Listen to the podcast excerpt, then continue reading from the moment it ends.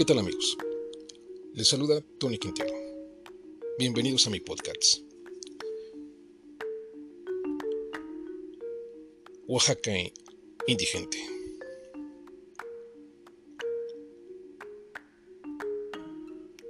Me ha llamado mucho la atención que ahí, en el corazón de la capital oaxaqueña, existe mucho indigente o existen muchos indigentes. Personas en mal estado, sucias, cargando bolsas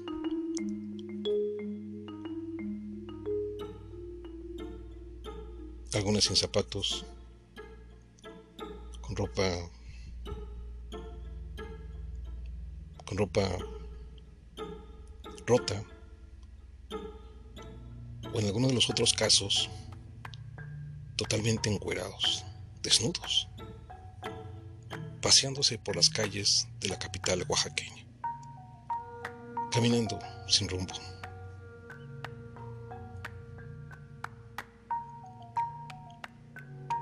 Ahí, frente al Palacio de Gobierno Estatal, se duermen en las bancas, en las fuentes, en los rincones de los negocios, en, en el suelo.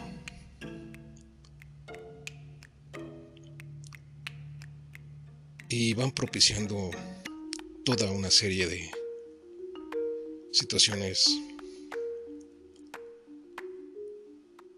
sociales que para muchos pasan inadvertidas.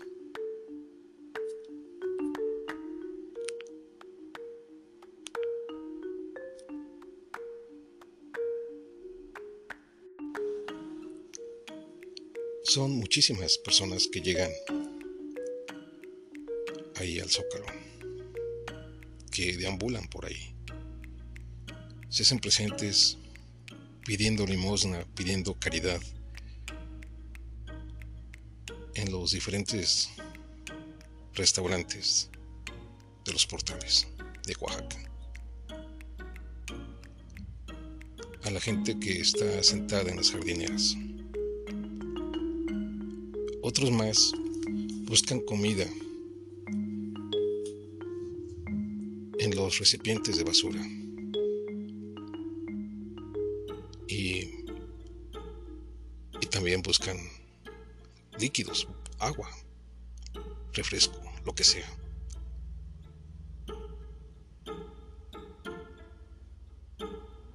Algunos son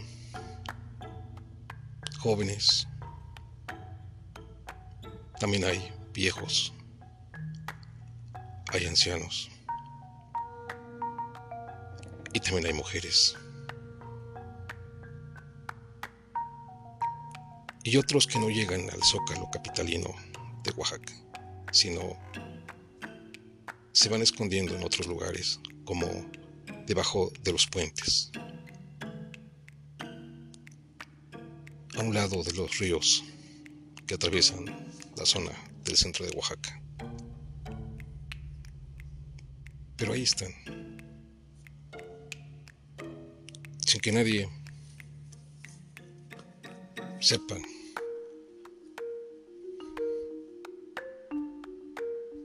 qué hacer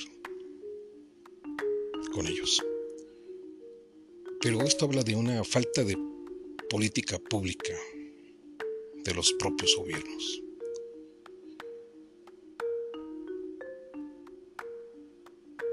Con ello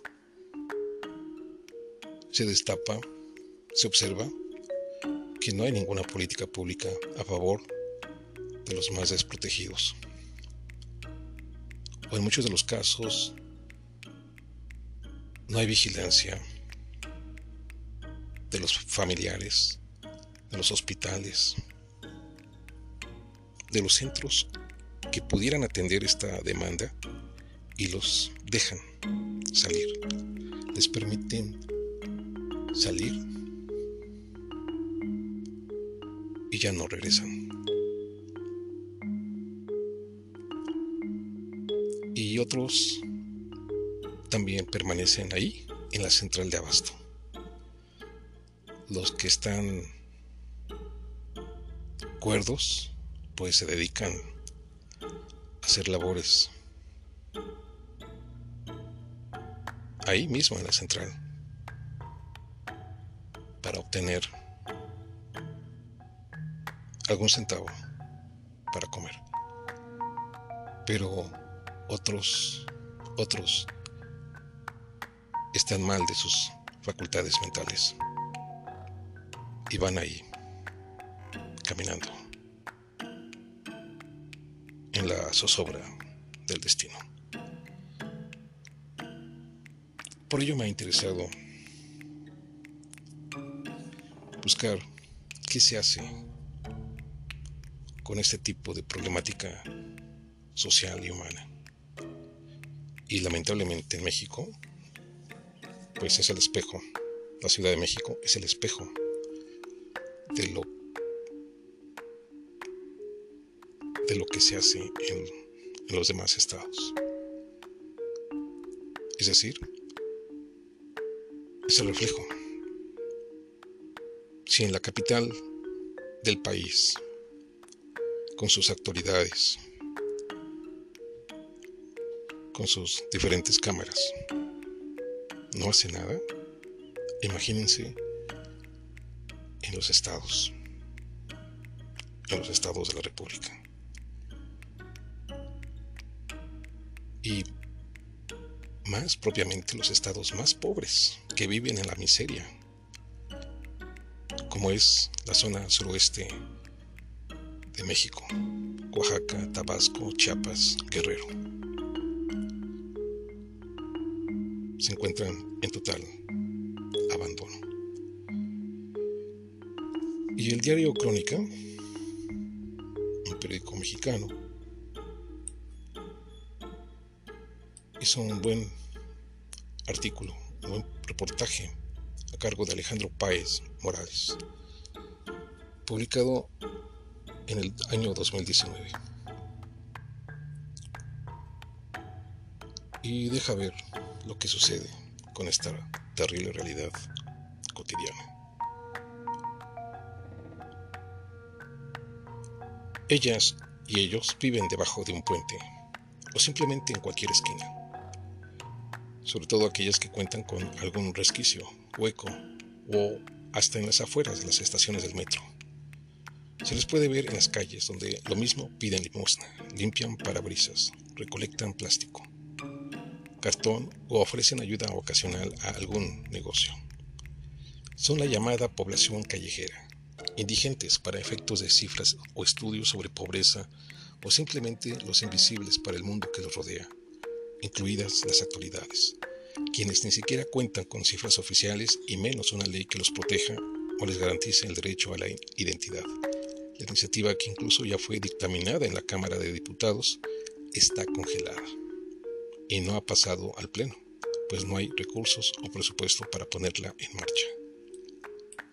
Como ven, como siempre, como tantas iniciativas están así,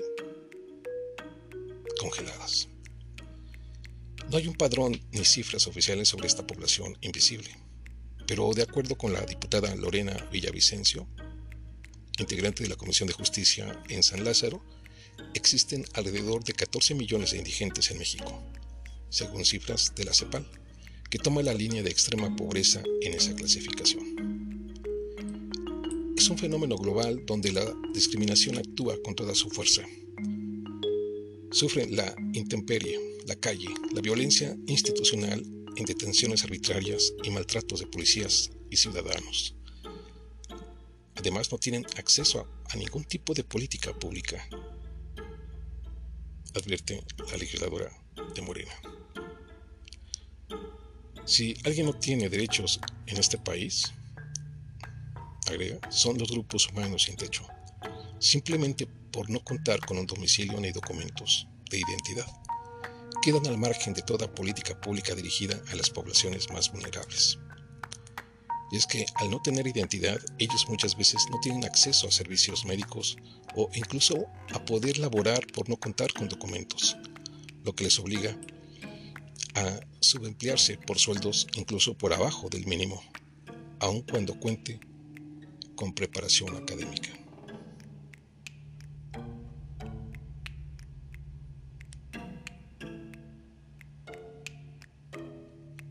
La legisladora recordó que desde el año pasado se presentó una iniciativa para garantizarles el derecho a la identidad y que el domicilio no fuera un, un obstáculo para que este sector de la población acceda a sus derechos humanos. La propuesta, recuerda, ya fue dictaminada por la Comisión de Gobernación y Población, pero no ha pasado al Pleno porque no tiene suficiencia presupuestaria. Tan solo en la Ciudad de México se tienen detectados más de 7.000 personas en situación de calle.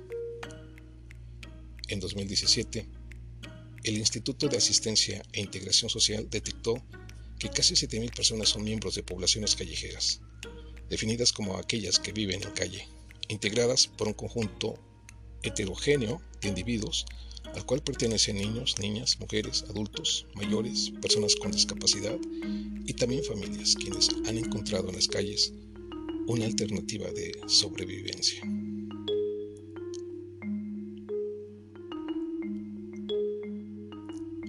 Una investigación de la UNAM en el marco del Programa Universitario de los Derechos Humanos de la UNAM, PUD, PUDH, realizó una encuesta entre 100 integrantes de la población callejera en las alcaldías de la Ciudad de México con mayor presencia.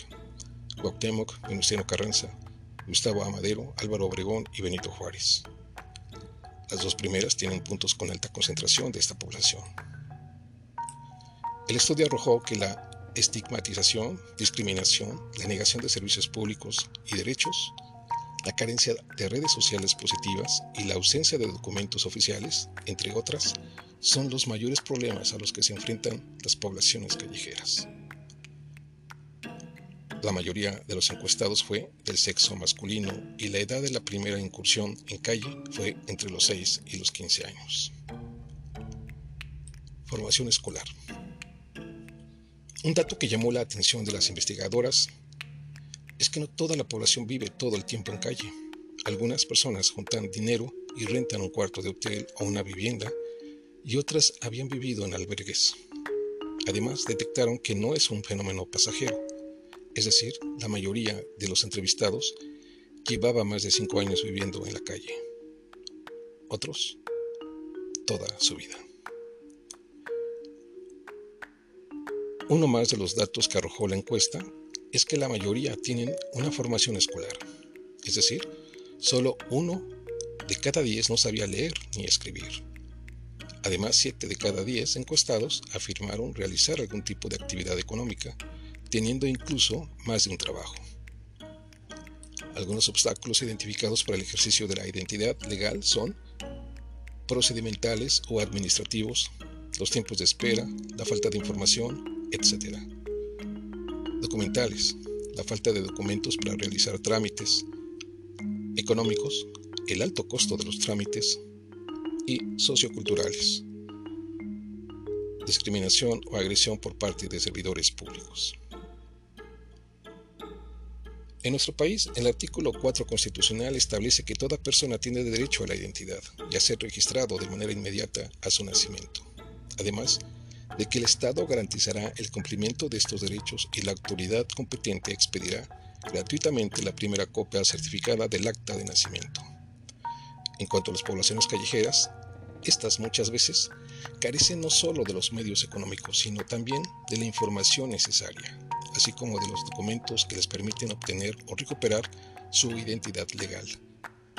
Establece esta investigación de la UNAM, dirigida por la maestra Mónica Martínez Jiménez. Es importante la concepción que tenemos de estas poblaciones, pues cuando nos imaginamos o referimos a las personas que viven en calle, Comúnmente los asociamos con imaginarios de niños de la calle, vagos, vagabundos, limosneros, entre otras denominaciones, con una carga negativa intrínseca, advierte. La cuarta visitadora general de la Comisión Nacional de los Derechos Humanos, CNDH,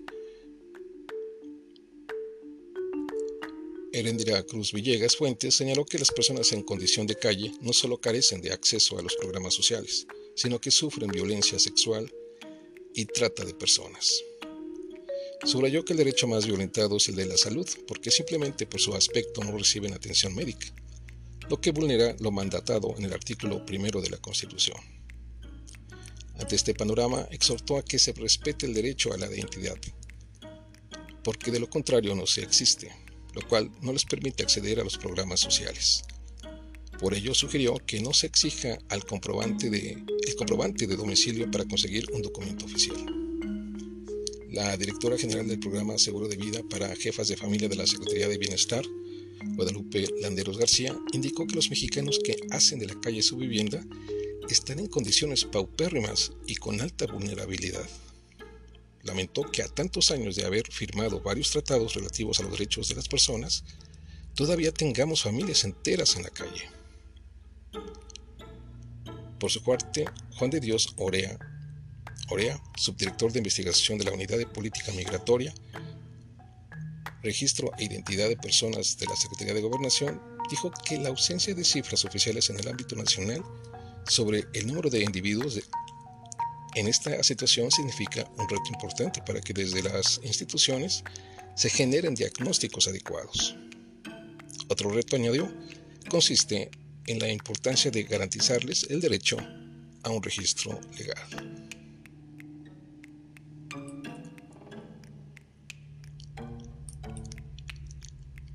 Y de esta manera se plantea toda esta situación de los indigentes en México. Y que nuevamente los diputados, los legisladores de las diversas cámaras, no les interesa legislar. No les importa no les importa esta población indigente. Mientras en otros países hay, hay toda una serie de garantías constitucionales. De eso estaremos hablando en nuestras próximas ediciones. Amigos, nos escuchamos en nuestra próxima edición. Y sígueme a través de la plataforma de Spotify. Hasta pronto.